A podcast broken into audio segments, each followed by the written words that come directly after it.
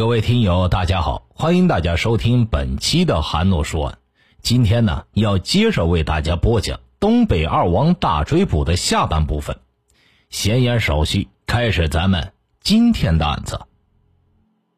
衡阳市公安局在十点二十分接到衡阳冶金机械厂报案的电话，公安局长带领侦查员、法医等二十多人，在二十分钟内就赶赴现场。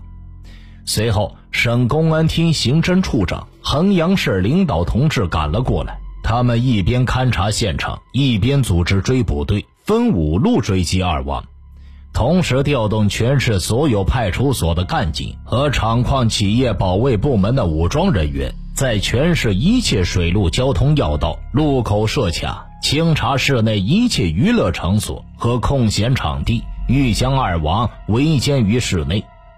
但可惜的是，二王骑车钻进胡同，并非是自寻绝路，在这里边居然有一个开阔的楚梅山。他们甩掉自行车，爬上三十米高的大陡坡，坡上就是铁路线。十点四十四分，有一次广州北行的列车在这里慢速通过，他们便爬车北逃了。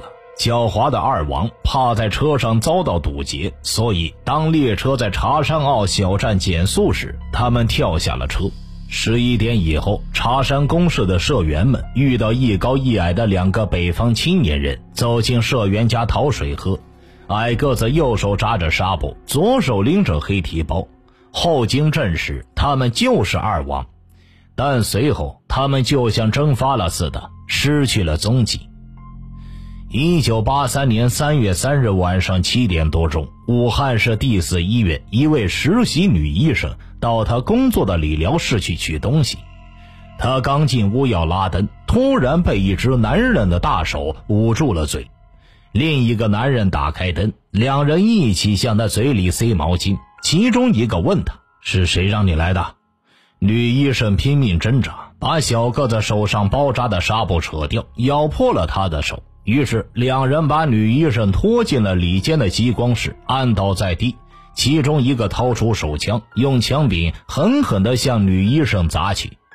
见女医生失去了反抗能力，这两个家伙匆匆忙忙地跑掉。几分钟之后，女医生挣扎着爬起来，到楼下向值班人员报告。值班人员立即向市公安局报案。公安局迅速派出侦查人员来到第四医院勘察现场，发现二犯进入理疗室后，把门从里边锁上，从柜子里拿出两条毛毯，放在一号、二号两张床上，并铺上枕头。在室内八张床中，这两张床紧靠窗户，是有意选择易于逃脱的地点。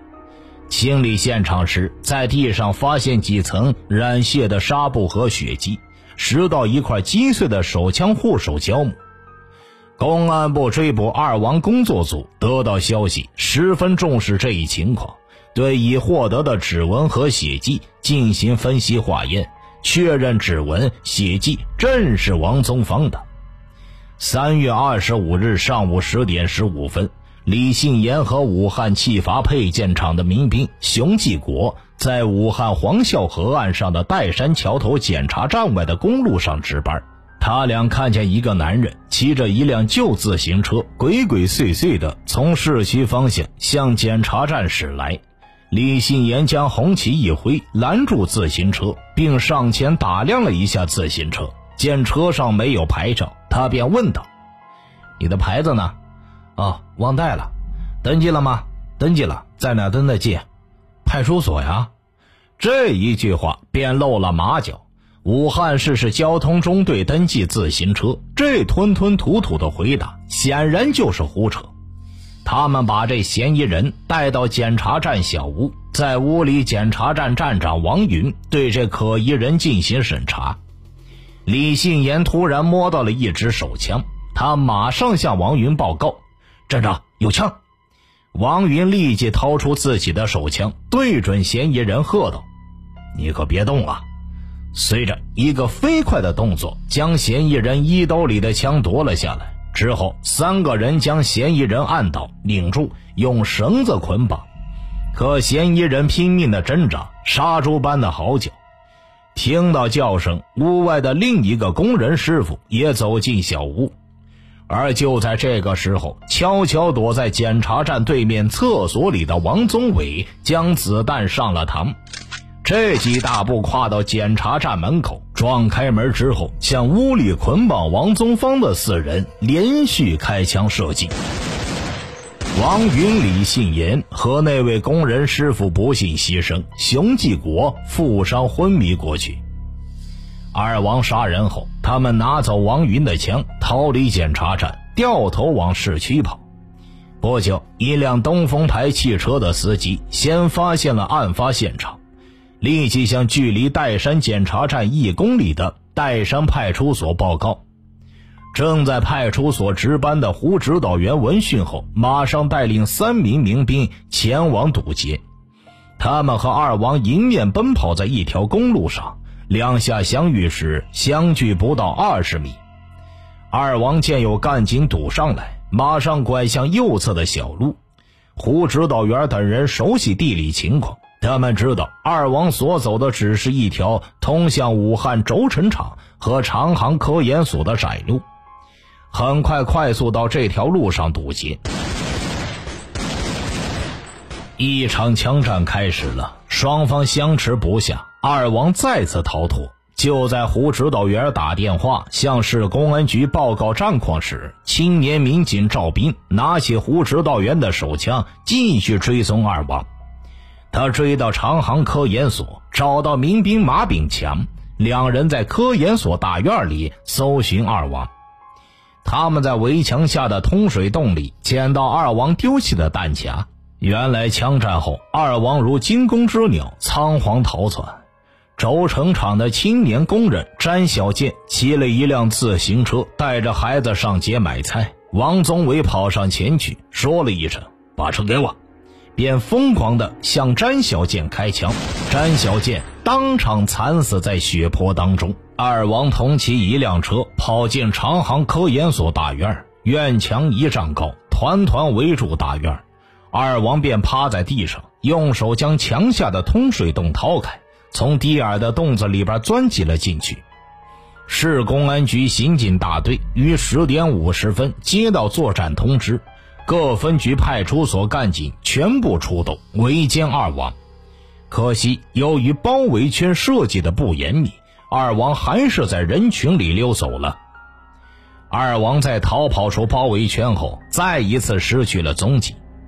四月下旬，公安部再次部署追捕二王，强调把二王与加强基础工作结合起来，与侦破现行案件结合起来。做好群众和干警的教育工作，实施责任制。但此时的二王却一点消息也没有。不久后，淮阴市发生了一起巨款被劫案。案发之后，淮阴市公安局立即组织追捕，但是劫犯已经不知去向。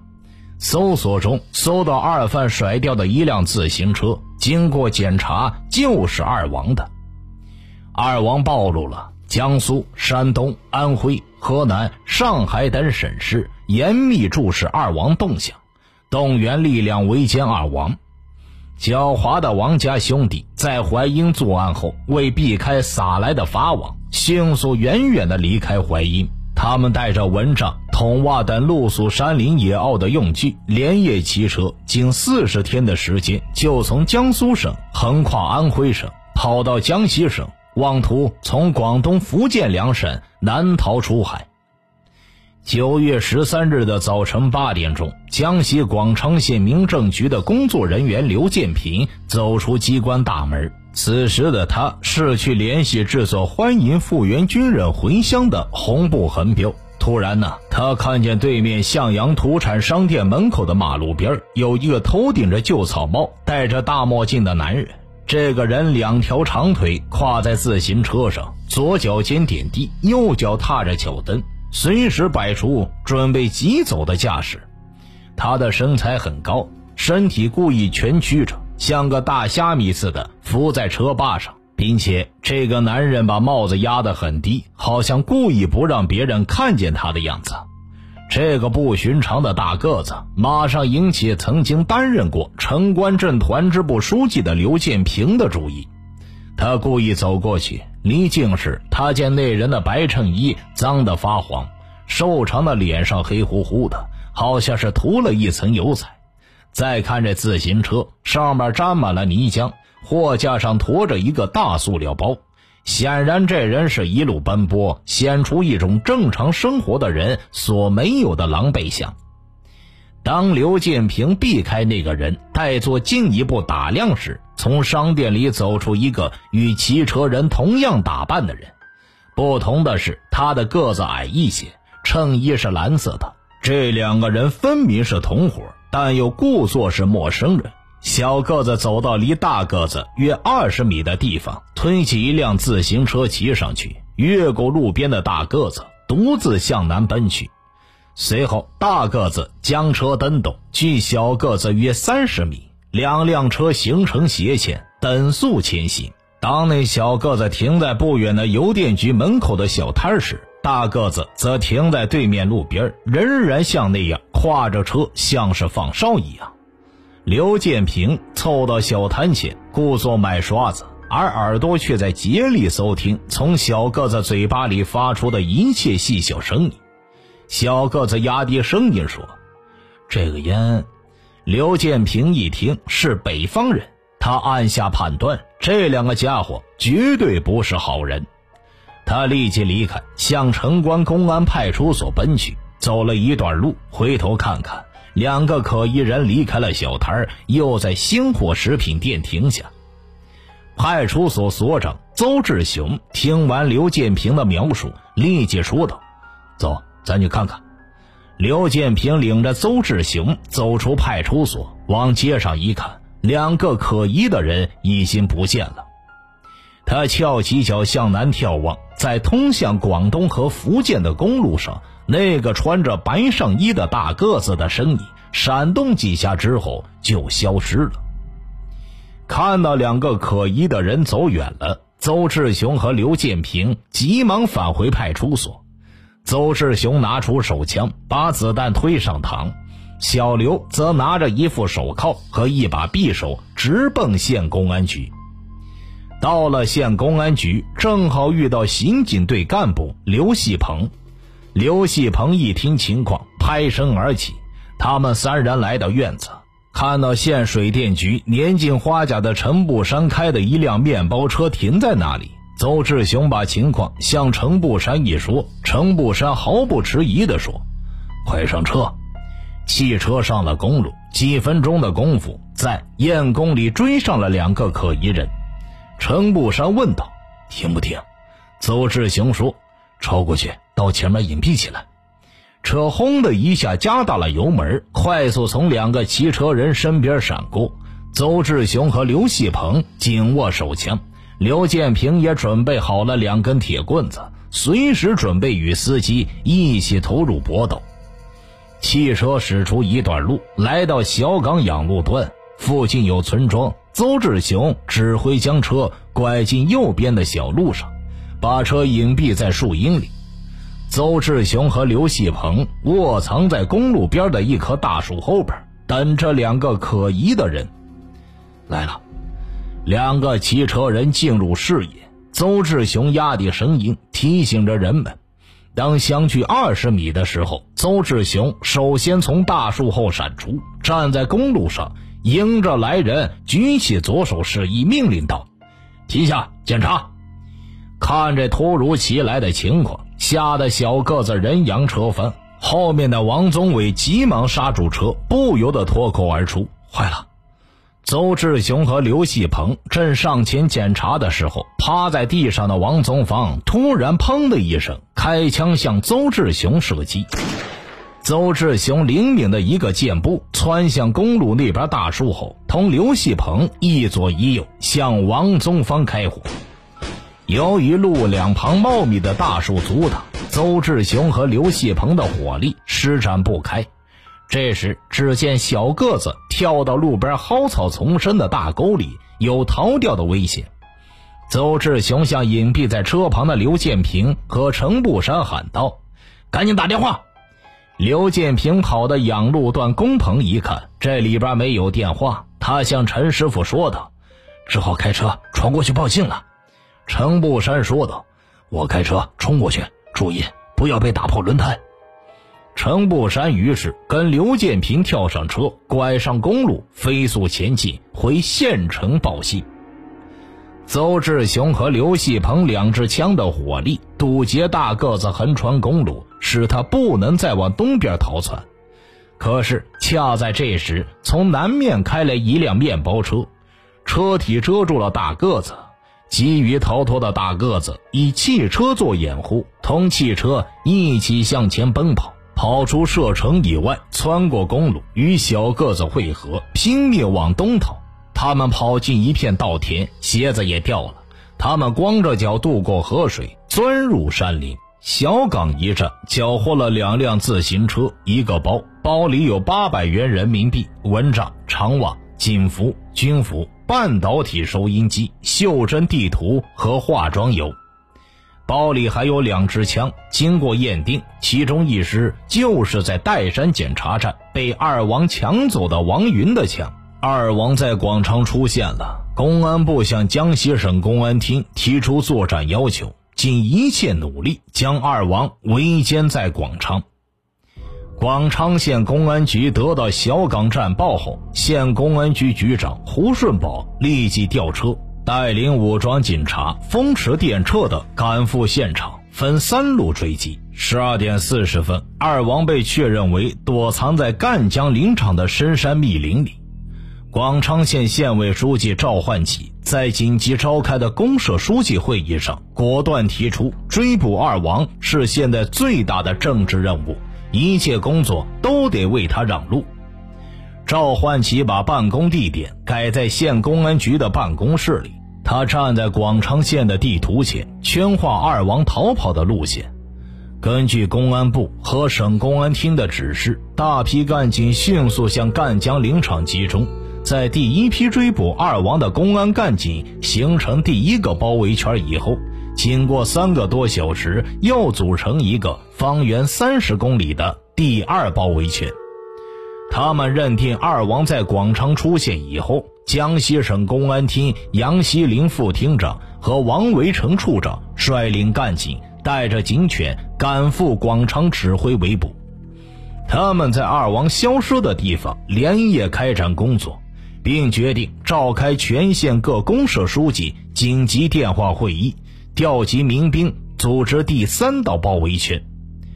十四日凌晨一点，一个周边一百一十七公里的包围圈也形成了。九月十三日子夜刚过，又有几辆警车奔驰在山区的公路上。江西省委常委、政法委书记王昭荣、省军区副司令员沈忠祥、省公安厅厅长兼武警政委孙树森，遵照省委指示，率领一批人马到广昌，加强对围捕战斗的领导。他们拂晓前赶到广昌后，见到彻夜未眠的县委领导同志，当即召开了广昌及几个邻县的县委书记电话会议。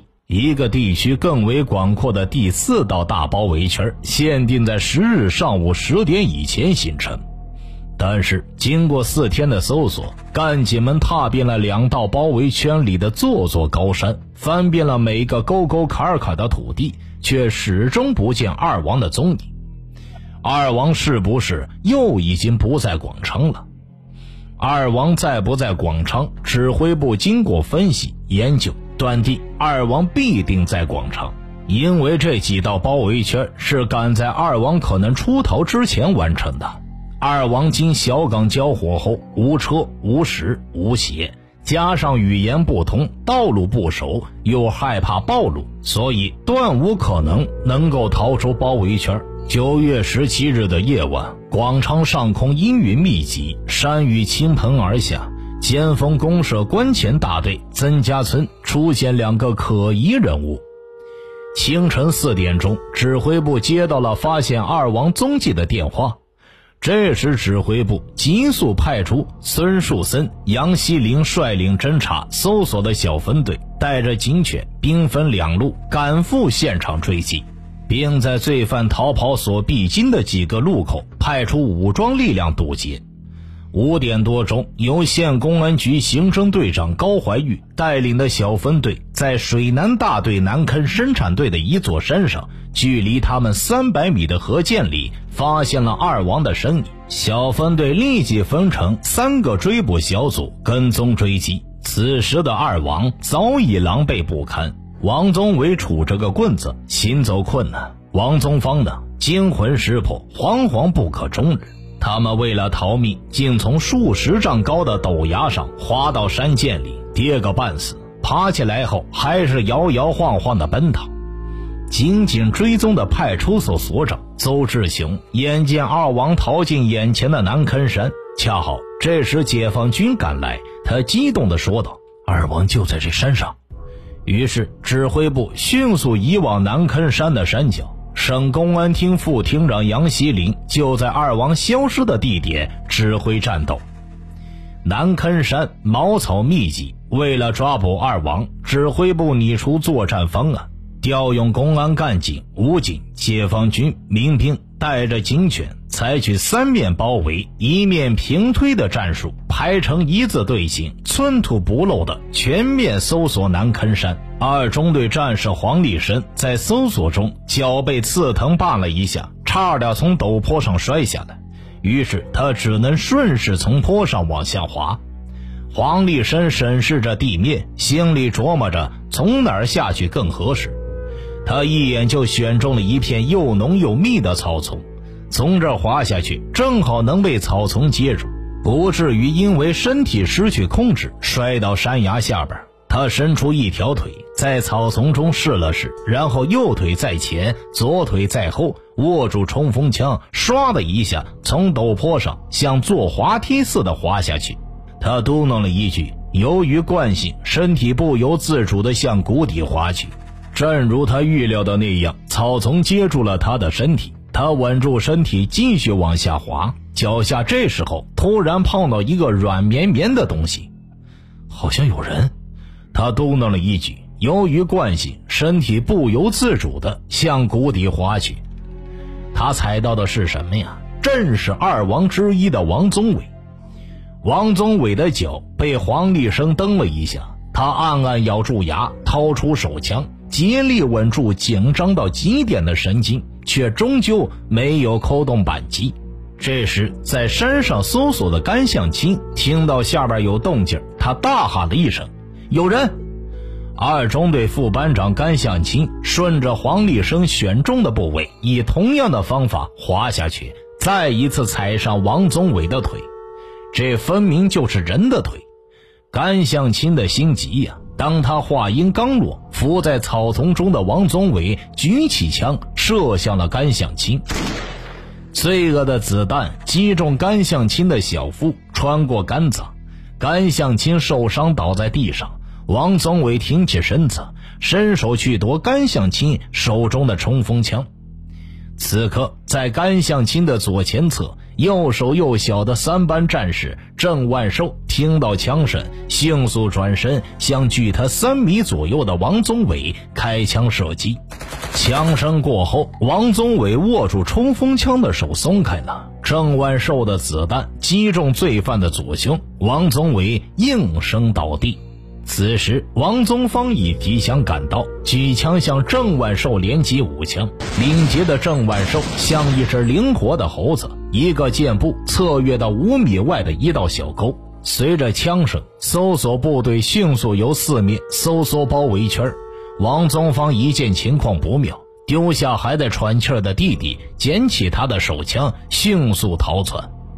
郑万寿因为过于激动，在冲锋枪子弹已经上膛的情况下，连拉枪击，致使子弹跳出，没能及时向王宗芳开枪射击，让他利用这个短暂的时机消失在东北侧的草丛中。六点二十五分，在。战士们将身负重伤的甘清泉抬下山的同时，训犬员谢竹生等人也将奄奄一息的王宗伟拖下山。冯长明立即将这一重要情况报告给指挥部。总指挥部考虑到部队连续十几小时的搜索已经十分疲惫，加上天黑，能见度差。被捕行动中可能造成部队自己不必要的误伤，决定暂时停止行动，困住山头，等明天清晨再行搜索。但冯长明、黄湘敏和刘德贵等临时指挥组成的成员经过认真分析，他们认为二王中枪法准、威胁较大的王宗伟已被击伤捕获，只剩下王宗芳孤身一人，正是乘胜追击的最好时机。如果拖到明天，罪犯肯定要趁夜寻机逃跑，会造成围捕的更大困难。总指挥部在听取了刘德贵的意见后，同意了他们的建议，继续搜索，力争天黑前解决战斗。我不按要求已经接近目标了。此时，吴增新背着爆化机，紧张的和指挥部联络着。他和中队长陈敏、报务员王海等人深一脚浅一脚的由山坡上匆匆往枪响的地点赶来。他握紧压满子弹的手枪，在前面开路。刚才枪响的一刹那，他正在高坡杉树林里边，知道部队和二王接上火。通过报话机和指挥组联络，得知王宗伟已经被我方击伤捕获。而王宗芳正向他们所在的方向逃窜，他深知每往前走一步，都可能和王宗芳发生遭遇战，可能遭到藏在暗处的罪恶的子弹。他没有任何犹豫，唯一让他恼火的是树丛中露水打湿了他的眼镜，妨碍了本来就因为天近擦黑、能见度极差的视线。王宗伟重伤被捕后，王宗芳如同丧家之犬，心里更加惶恐。他伏在草丛中，将两只手枪压满了子弹，猫着腰，不顾一切地向包围圈往外爬。当王宗芳钻进一片灌木丛，正好迎上遇上来的吴增新参谋，对着报话机向指挥所报告情况。他想重新缩回身子。已然已经来不及了。两人相距不过六七米远，两只黑洞洞的枪口对视着，两双愤怒的眼睛怒目而视。尽管只是短暂的片刻，然而时间在一刹那间仿佛凝固住了。王宗芳从暗处向吴增新连开五枪，吴增新当即身中三弹，透过眼镜片。他看到那个佝偻的黑影在草丛中蠕动，天空大地在旋转。他摇晃着身子，忍着腹部剧烈的疼痛，稳住身体，举起压满子弹的手枪，对准草丛中那黑色的幽灵般的罪犯。四发子弹呼啸着从吴增兴的枪口射出，紧接着，二中队班长曹学礼等人，还有从侧面赶来的梧州支队的战士，同时集中火力向王宗芳射击。一道道火舌喷出枪口，罪犯王宗芳身中八弹，困兽犹斗。王宗芳倒在血泊中，依旧开枪拒捕。二中队代理排长刘水明冲上前补了一枪，击中对方的左肩，子弹从右臂贯穿而过，从罪犯掌心穿出。陈敏和王海将身负重伤的吴增新抬到山下，与此同时，王松芳也像死狗一样被人拖了下来。此刻正是九月十八日下午六点四十分。之前被拖下山的王宗伟也因失血过多而亡，二王的尸体被停放在山下，那瘦瘪的形象不堪入目，长须长发，皮色灰白，脚板上累累孔洞，干燥的皮肤紧绷着棱角突出的骨头架子，小个子王宗芳的体重大约只剩下七八十斤，一个公文包绑在腿上，内里竟然有十三万元人民币。后经法医检验，两犯胃里却空空如也。公安部迅速通过电话向中央领导同志报告，已经击毙二王，中央领导同志深深的叮嘱，一定要验明正身。被击毙的确实是二王，证据确凿。小个子罪犯尸体的指纹与公安部通报的王宗芳罪犯前科指纹核对无误。大个子罪犯尸体的上牙第四、五、六、七颗牙齿镶瓷牙白合金套，符合王宗伟牙齿的特征。二犯身高体貌与二王照片档案材料记载一致。二王所携带的笔记本上的字迹，经鉴定就是王宗芳、王宗伟所书写。至此，历时数月的千里大追捕终于画上了句号。听大案要案，观百态人生。微信公众号搜索并关注“说书人韩诺”，即可了解更多精彩故事。好了，这个案子就为大家播讲完毕了，咱们下期再见。